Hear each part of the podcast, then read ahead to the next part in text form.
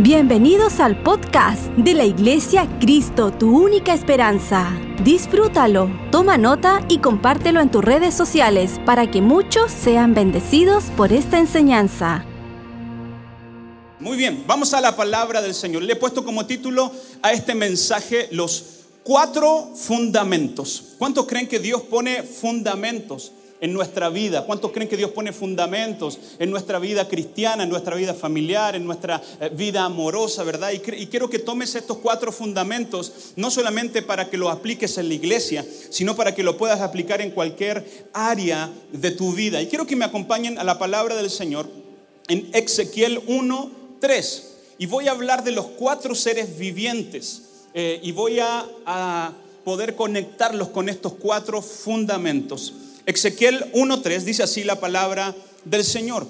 Vino palabra de Jehová al sacerdote Ezequiel, hijo de Buzi, en la tierra de los caldeos, junto al río Quebar. Vino allí sobre él la mano de Jehová. Y miré, y he aquí que venía del norte un viento tempestuoso y una gran nube, con un fuego envolvente y alrededor de él un resplandor. Y en medio del fuego algo que parecía como bronce refulgente. Y en medio de ella la figura de cuatro seres vivientes. Y esta era su apariencia. Había uno de ellos semejante de hombre. Cada uno tenía cuatro caras y cuatro alas. Y los pies de ellos eran derechos y las plantas de sus pies como plantas de piel de becerro. Y centelleaban a, a manera de bronce bruñido. Debajo de sus alas y sus cuatro lados tenían manos de hombre y sus caras y sus alas por los cuatro lados. Con las alas se juntaban el uno al otro y no se volvían cuando andaban, sino que cada uno caminaba derecho hacia adelante y el aspecto de sus caras era como rostro de hombre, de león, el, al lado derecho de, de las cuatro había uno que tenía cara de buey y a la izquierda uno que tenía cara a sí mismo de águila. Entonces, los cuatro seres vivientes, uno tenía rostro o cara de hombre, el otro tenía eh, rostro o cara de león, el otro tenía rostro o cara de buey o de becerro y el otro tenía cara de águila, ¿sí? Cuatro seres vivientes, cuatro fundamentos, hombre, águila, león y buey. Y quiero hablarte eh, acerca eh, de esto. Si quiero simbolizar el rostro de hombre como gracia, el rostro de águila lo vamos a simbolizar como adoración, la cara de buey como humildad y el rostro de león como oración. Y dice así la palabra del Señor en el verso 17, cuando andaban se movían hacia sus cuatro costados y no se volvían cuando andaban, y sus aros eran altos y espantosos y llenos de ojo alrededor de los cuatro, y cuando los seres vivientes andaban, la rueda andaba junto a ellos, y cuando los seres vivientes se levantaban de la tierra, las ruedas se levantaban, hacia donde el Espíritu los movía que anduviesen, andaban. Así donde los movía el espíritu que anduviesen, la rueda también se levantaba tras ellos, porque el espíritu de los seres vivientes estaba en las ruedas. Y quiero que lo puedan graficar, lo, podamos graficar de esta forma. Habían cuatro seres vivientes y dentro de esos cuatro seres vivientes que tenían rostros diferentes, que simbolizaban cuatro áreas o cuatro fundamentos que vamos a ver en un momento, dice que había una rueda. Y quiero que lo podamos graficar. Ayúdame, Pichi. Miguel, ¿por qué no me ayudas también, por favor? Jorge, si me puedes ayudar. No sé dónde está, dónde se metió el pastor Jorge. Si, si pueden venir, por favor. Nosotros vamos a hacer estos cuatro seres vivientes.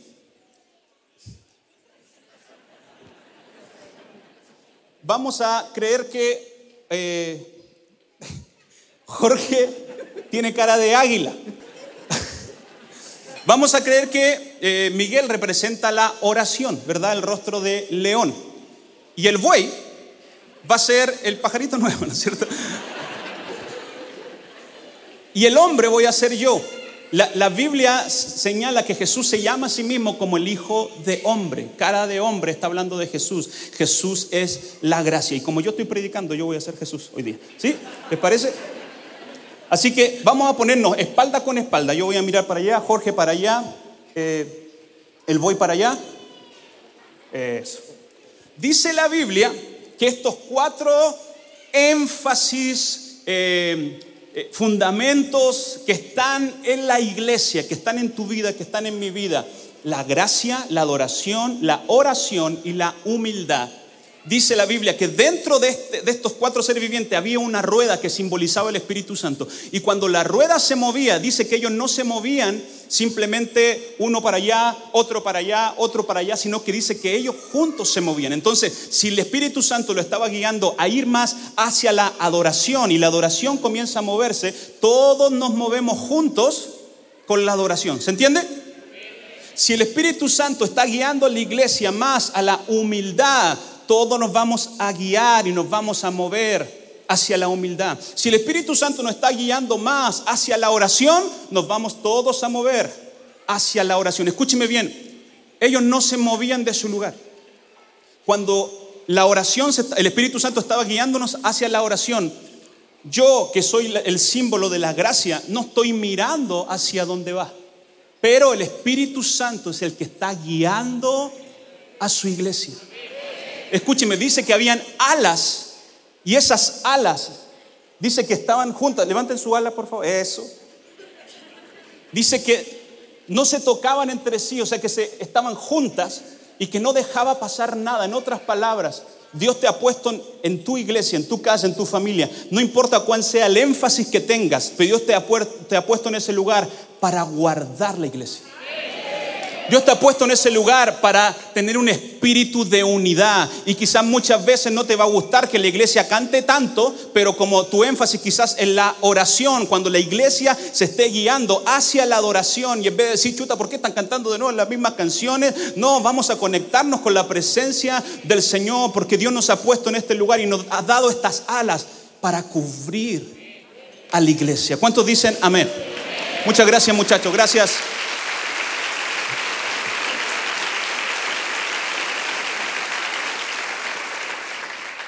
Dios se mueve en temporadas. Y tenemos que identificar en qué temporada de la iglesia estamos. Los que son águilas, los que les gusta adorar, ustedes quisieran que todo el culto adoremos. Los leones o las leonas de oración, a todas les gustaría que estemos más tiempo orando, clamando, vigilias de oración.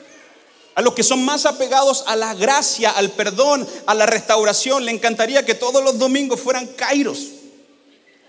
A los que le gusta más la, la sumisión, ¿verdad? Y el estar con la gente, eh, le gustaría mucho más que eh, hiciéramos más cosas, ¿verdad? Abriéramos más hogares de niños, nos preocupáramos más eh, por la gente que lo necesita más. ¿Qué quiero decir con esto? No está mal ningún énfasis.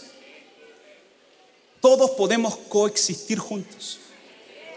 Todos podemos estar juntos. Y es el Espíritu Santo el que nos trae el balance. Para que no nos vayamos tanto a la adoración, tanto a la alabanza, tanto a la, obra social, eh, tanto a la restauración. No, estos cuatro énfasis están en la iglesia, están en tu vida. No importa cuál sea tu énfasis, no importa cuál sea lo que más te gusta, si estás en la iglesia, puedes disfrutar de los cuatro énfasis. Dios te ha traído, te ha plantado en una casa espiritual para que tenga fruto, para que puedas crecer, iglesia amada del Señor. No para que estés criticando porque no te dan el énfasis que quieres. No para que estés hablando cuando eh, quizás las cosas no salen como tú quieres. Iglesia, Dios está visitando su iglesia. Lo quiero repetir, Dios está visitando la iglesia. No no, Dios no está visitando Cristo, tu única esperanza. Dios está visitando su iglesia, la iglesia del Señor. Y necesitamos responder como su iglesia. Necesitamos responder y tenemos que crecer en la profundidad de estos cuatro énfasis. Y quiero hablar acerca del primero, cara de hombre. Jesús se refiere a sí mismo como el Hijo del Hombre. Solamente en Mateo lo dice 30 veces. Y ¿qué es Jesús? Sino que otra cosa que es gracia. San Juan 1.17 dice la palabra del Señor, la ley fue dada por medio de Moisés, pero la gracia y la verdad vinieron por medio de Jesucristo. Todos entendemos muy bien el concepto de gracia cuando estábamos muertos en nuestros delitos y en pecado. Él nos tomó, Él nos salvó, la sangre de Cristo pagó el precio por ti y por mí. Él nos dio una nueva oportunidad y por su llaga fuimos sanados, fuimos curados. La sangre de Cristo hoy día nos lava, nos limpia, nos cubre. ¿Cuántos entienden que eso es así y que por esa gracia usted y yo estamos sentados hoy día aquí? Pero quiero enfocarme esta mañana no simplemente en la gracia que recibimos, cuando no estábamos en la iglesia. ¿Sabe por qué? Porque se nos hace, no, se nos hace muy fácil entregar gracia y perdón a alguien más, pero no se nos hace tan fácil entregar gracia y perdón a nosotros mismos. Cuando la gracia, la sangre de Jesús pagó tus pecados cuando estabas lejos y aún los pecados que hemos hecho cuando ya conocíamos de su gracia. Te hago una pregunta hoy día. ¿Te permite recibir gracia de Dios cuando pecas aún siendo creyente? Porque si eres creyente y no, y no pecas, déjame ver dónde están tus alas. Porque todos pecamos. Todos nos equivocamos. Todos cometemos errores una y otra vez. Y la gracia que Cristo derramó en la cruz del Calvario no fue suficiente solamente para los pecados que hiciste antes de conocer a Cristo, sino que es la misma sangre cubre los pecados aún que hemos hecho estando en Cristo. Pero pastor, si, si estamos en Cristo no podemos pecar, entonces ¿por qué Pablo dijo, hay un poder dentro de mí que lucha todos los días? Mi hermano, Jesucristo nos salvó, pero la naturaleza del pecado todavía vive en la tierra. Todavía tenemos tentaciones, todavía luchamos con, con diferentes cosas, todos luchamos con cosas, todos tenemos debilidades, pero quiero que podamos crecer en la profundidad de entender que Dios sigue derramando su gracia, a pesar de tus errores, aun cuando llegaste a la iglesia. Dios sigue derramando su gracia aún. No dejes que el enemigo venga a poner pensamientos de duda. No dejes que el enemigo venga a poner pensamientos de vergüenza a tu vida. ¿Qué estás haciendo tú aquí? Tú no deberías estar aquí. ¿No te acordáis lo que hiciste la semana pasada? Eso no es Dios. El único que acusa es el enemigo de nuestra alma. Y tenemos que entender que entregamos nuestra vida a Cristo, pero entramos en un proceso de santificación. Que un día vamos a estar súper bien, pero otro día vamos a estar en el piso. La gracia del Señor, la sangre que Él derramó en su madero, no solamente nos cubrió de los pecados que hicimos antes sin conocer a Dios, la gracia y esa sangre sigue estando presente hasta el día de hoy, guardando tu vida, cubriendo tu vida, guardando tus errores. ¿Cuántos dicen amén? Gloria a Dios. Número dos, rostro o cara de águila, adoración. ¿Cuántos le gusta adorar al Señor? ¿Sabe qué? En el cielo no vamos a predicar, no vamos a profetizar, no vamos a echar fuera demonios. Lo único que vamos a hacer es adorar.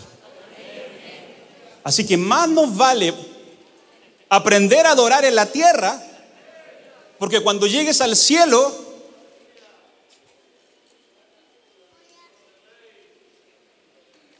La eternidad se trata de adorar a Dios. Nos hemos quedado simplemente con un concepto de adorar a Dios que es cantar himnos. Salmo 43 dice así la palabra del Señor, me dio un canto nuevo para entonar, un himno de alabanza a nuestro Dios. Muchos verán lo que Él hizo y quedarán asombrados. Pondrán su esperanza en el Señor. Ah, qué alegría para los que confían en el Señor, los que no confían en los orgullosos ni aquellos que rinden culto a ídolos. La versión en inglés de Passion, el último, la última parte del verso dice, muchos han abrazado este misterio de abandonarse en Dios. Adoración es entonar cantos, pero es una parte de la adoración. La otra parte de la adoración es poner nuestra esperanza en Dios. En otras palabras, pastor, ¿qué está diciendo? Cuando vengo aquí a la iglesia y, nosotros te decimos, ¿por qué no levantas tus manos y adoras al Señor? Lo que el Espíritu Santo quiere que hagas es que levantes tus manos al cielo y le sueltes el control a Dios. Dios te trajo esta mañana para que escuches esto. Muchos de ustedes tienen que soltar el control.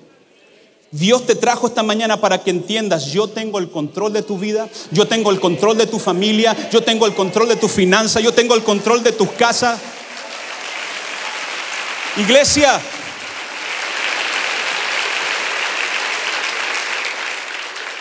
tenemos que aprender a adorar al Señor, no solamente a cantar himnos, no solamente a entonar un nuevo canto que es importante. Pero mientras adoro, mientras canto, yo me abandono en Dios. Yo le rindo mi voluntad a Dios. Yo le entrego mi problema al Señor. Iglesia amada de Dios. Necesitamos soltar el control. Muchos tenemos el control agarrado y por eso no está sucediendo lo que estamos esperando. Pero Dios te dice esta mañana, suéltalo. Muchos están orando para que Dios venga a, tomar partido en tu bando o en tu bando. Escúcheme bien, cuando Dios viene a tu vida, Él no viene a tomar bandos, Él viene a tomar el control. Por eso yo el otro día ponía, y es lo único que voy a hablar acerca de esto, ponía en las redes sociales, nuestra labor como ciudadanos es votar conscientemente, pero nuestra labor como cristiano es orar y bendecir a quien salga como presidente nuestra comunidad de fe va mucho más arriba que nuestros colores políticos. Nosotros tenemos sentados en este lugar personas de todos los colores políticos, pero si seguimos mirando a Jesús, vamos a poder avanzar juntos. Dios no toma bandos ni colores políticos, Dios viene a tomar el control y Él sigue teniendo el control de nuestra nación, Él sigue teniendo el control de nuestro país, venga lo que venga, pase lo que pase, Él sigue teniendo el control de nuestro país. ¿Cuántos dicen amén? Haga así conmigo. Suelta. Suelta el control de tus hijos. Pastores que no lo he podido traer a la iglesia, suelta el control de tus hijos no significa que dejes de orar por ellos, pero suéltalos. Estoy tan feliz de ver a tantos papás que trajeron a sus hijos el viernes. Los trajeron, los esperaron. Pero le pido un favor, no se sienta al lado del hijo. Porque es como ir con la mamá a la fiesta. Quizá su hijo quería ver dónde estaba su idónea y estaba al lado de la mamá. Venga, pero quédese en el auto. Le, doy un panorama a los papás. Traigan a los hijos, déjenlos esas dos horas aquí y usted lleva a su esposa a comer. Mire, mire, eh, niñera gratis.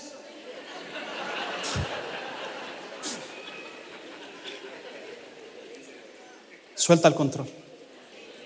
Suelta el control.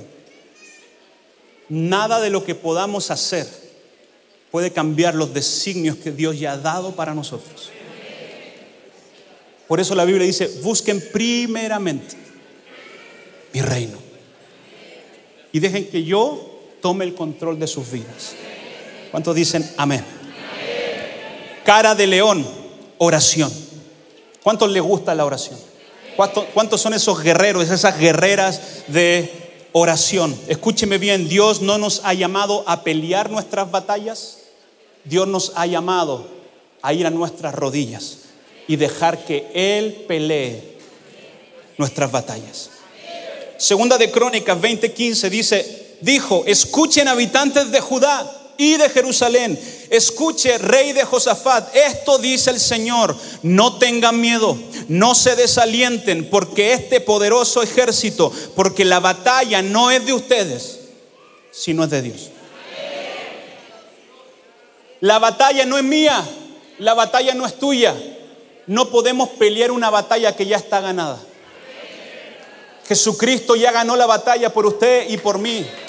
¿Cómo peleamos nuestras batallas? En oración, en búsqueda de Dios. El verso 17, segunda de Crónicas 20, 17, dice, sin embargo, ustedes ni siquiera tendrán que luchar. Tomen sus posiciones Luego quédense quietos y observen la victoria del Señor. Él está con ustedes, pueblo de Judá y Jerusalén. No tengan miedo ni se desalienten. Salgan mañana contra ellos porque el Señor está con ustedes. Vengo a profetizarle a alguien en esta mañana. Toma tu posición en oración y esta semana ve cómo Dios hace el milagro. Toma tu posición en oración y ve esta mañana cómo Dios pelea tus batallas. Pastores que tengo un juicio. Ve cómo Dios pelea tus batallas. Pastores que tengo que... Eh, resolver algo, ve cómo Dios pelea tus batallas. Pastor, tengo que pagar algo que no tengo el dinero. Pon tu posición. ¿Cuál es nuestra posición? De rodillas. ¿Cuál es nuestra posición? No peleando.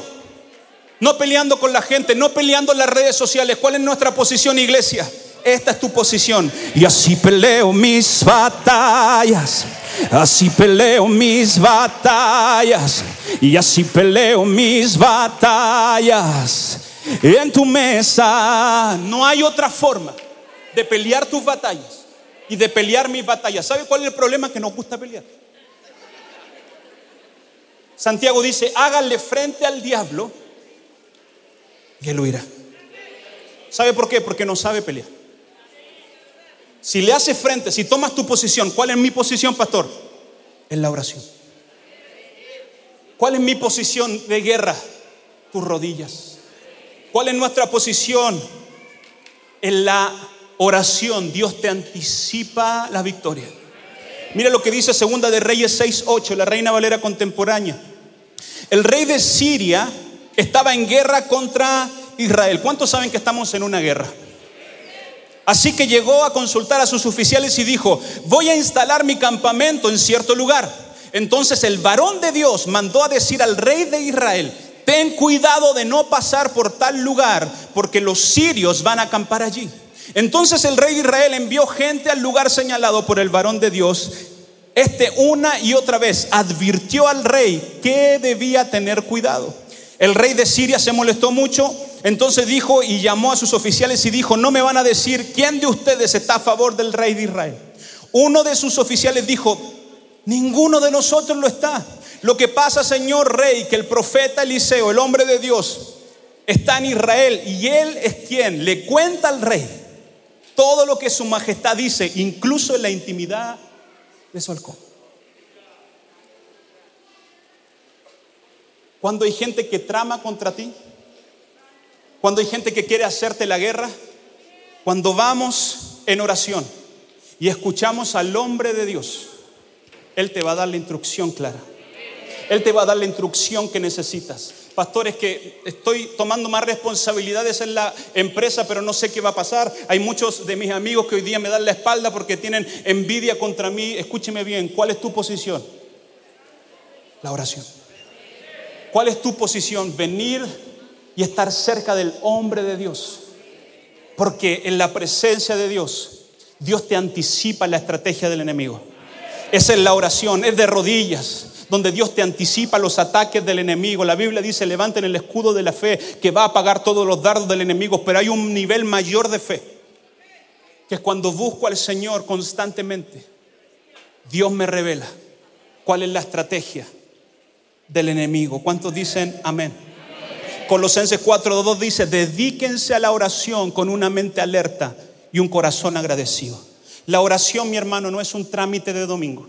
La oración no es un trámite simplemente de las 6 de la mañana. La oración tiene que ser una dedicación de mi vida. La oración tiene que ser un estilo de vida. La oración tiene que ser una prioridad en nuestra vida porque Dios nos va a dar la victoria. ¿Cuántos dicen amén? Dale un aplauso fuerte al Señor.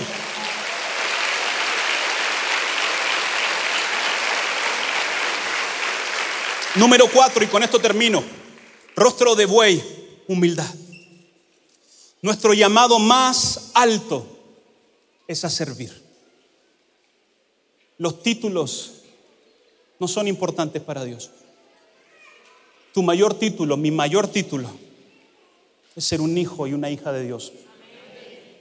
Humildad es lo contrario al orgullo.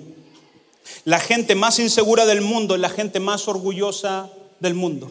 Mientras más seguro estoy, de quién soy y cuál es mi identidad en Cristo, más humilde seré. Mientras más conozco a Dios y mientras más alto Dios me lleva, más bajo tengo que ir en su presencia. Tu posición no determina tu postura frente a Dios. Por eso la belleza de la iglesia es que nos podemos sentar en este lugar gerentes comerciales, CEO de empresas o personas que son el último eslabón de la empresa o personas que están aquí simplemente o personas que ni siquiera tienen trabajo, pero todos bebemos del mismo espíritu, todos escuchamos la misma palabra, el Espíritu Santo nos toca a todos. Mientras más alto Dios te lleva, nunca te olvides de dónde Dios te sacó. Eso es humildad. Nuestros títulos no nos definen. Mira lo que quiero que leamos unos versos y una secuencia de lo que dijo uno de los más grandes, a mi parecer el más grande apóstol de todos los tiempos, Pablo. Primera de Corintios 15, 9 dijo, pues yo soy el más significante de todos los apóstoles. De hecho, ni siquiera soy digno de ser llamado apóstol después de haber perseguido a la iglesia de Dios como lo hice. Efesios 3:8 dice, aunque soy el menos digno de todos del pueblo de Dios, por su gracia, Él me concedió el privilegio de contarle a los gentiles acerca del tesoro inagotable que tiene la disposición por medio de Cristo. Y unos años antes de morir, Él dice lo siguiente, primera de Timoteo 1:15. La siguiente declaración es digna de confianza y todos deberían aceptarla. Cristo Jesús vino al mundo para salvar a los pecadores, de los cuales yo soy el peor de todos.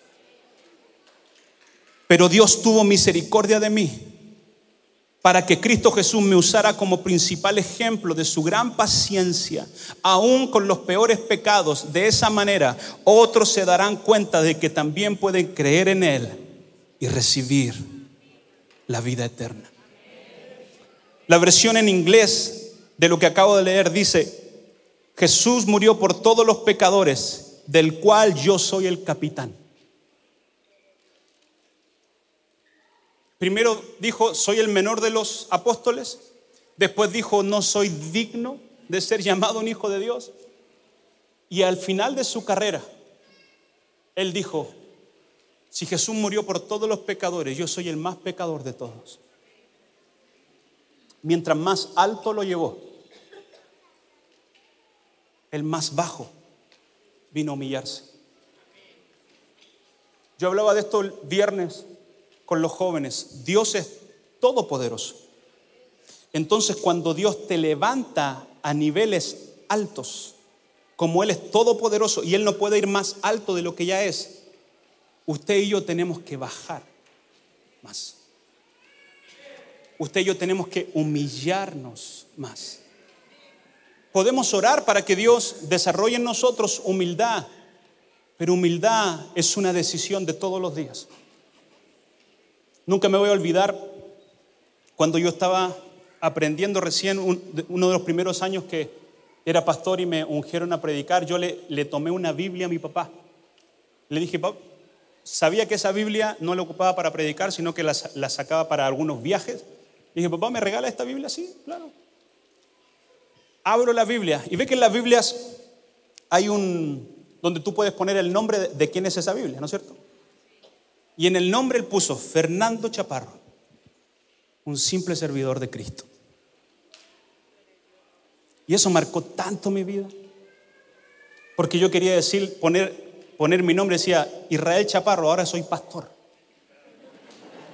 Porque tenía mi Biblia.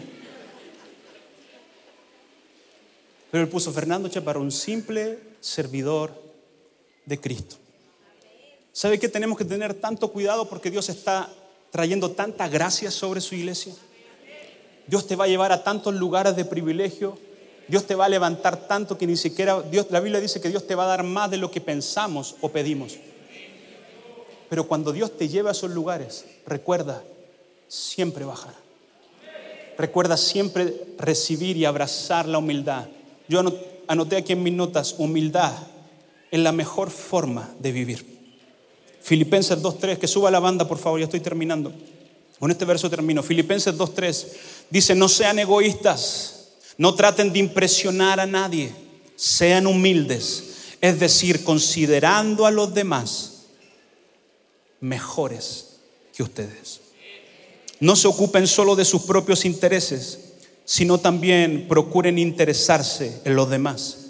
Tengan la misma actitud que tuvo Cristo Jesús. Aunque era Dios, no consideró el ser igual a Dios que fuera algo lo cual él pudiera aferrarse. En cambio, renunció a sus privilegios divinos, adoptó la humildad, posición de un esclavo y nació como un ser humano. Cuando apareció en forma de hombre, se humilló a sí mismo en obediencia a Dios y murió en la cruz como morían los criminales. Por lo tanto, Dios lo elevó al lugar máximo de honor y le dio el nombre que está encima de todos los nombres. ¿Quieres parecerte a Jesús? Humíllate. ¿Quieres parecerte a Jesús? Considera al que está al lado tuyo, en este momento, el que está al lado tuyo sentado, mayor a ti mismo. ¿Quieres abrazar este fundamento? Agachemos el moño más seguido.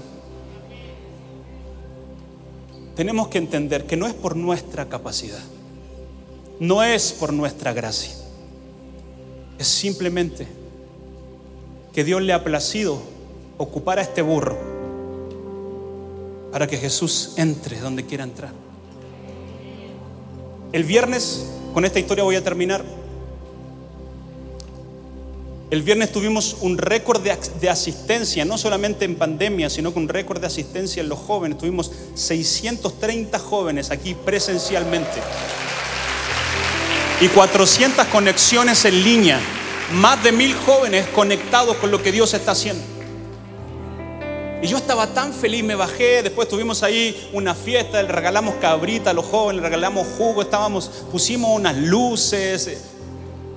Yo estaba tan contento, tan feliz, que le mandé una foto a mi familia, a mi papá, mi papá, mi papá me llama y me retó.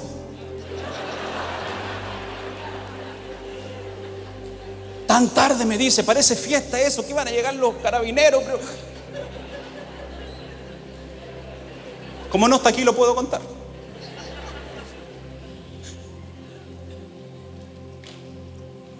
Me fui en el auto enojado. En mí diciendo, mira lo que, estamos, lo que está pasando y me reta. Y Dios me habló. Tienes que agachar el moño más seguido. Porque no es tu capacidad que trajo a esos jóvenes. Fue mi presencia, dice el Señor. Fue mi presencia.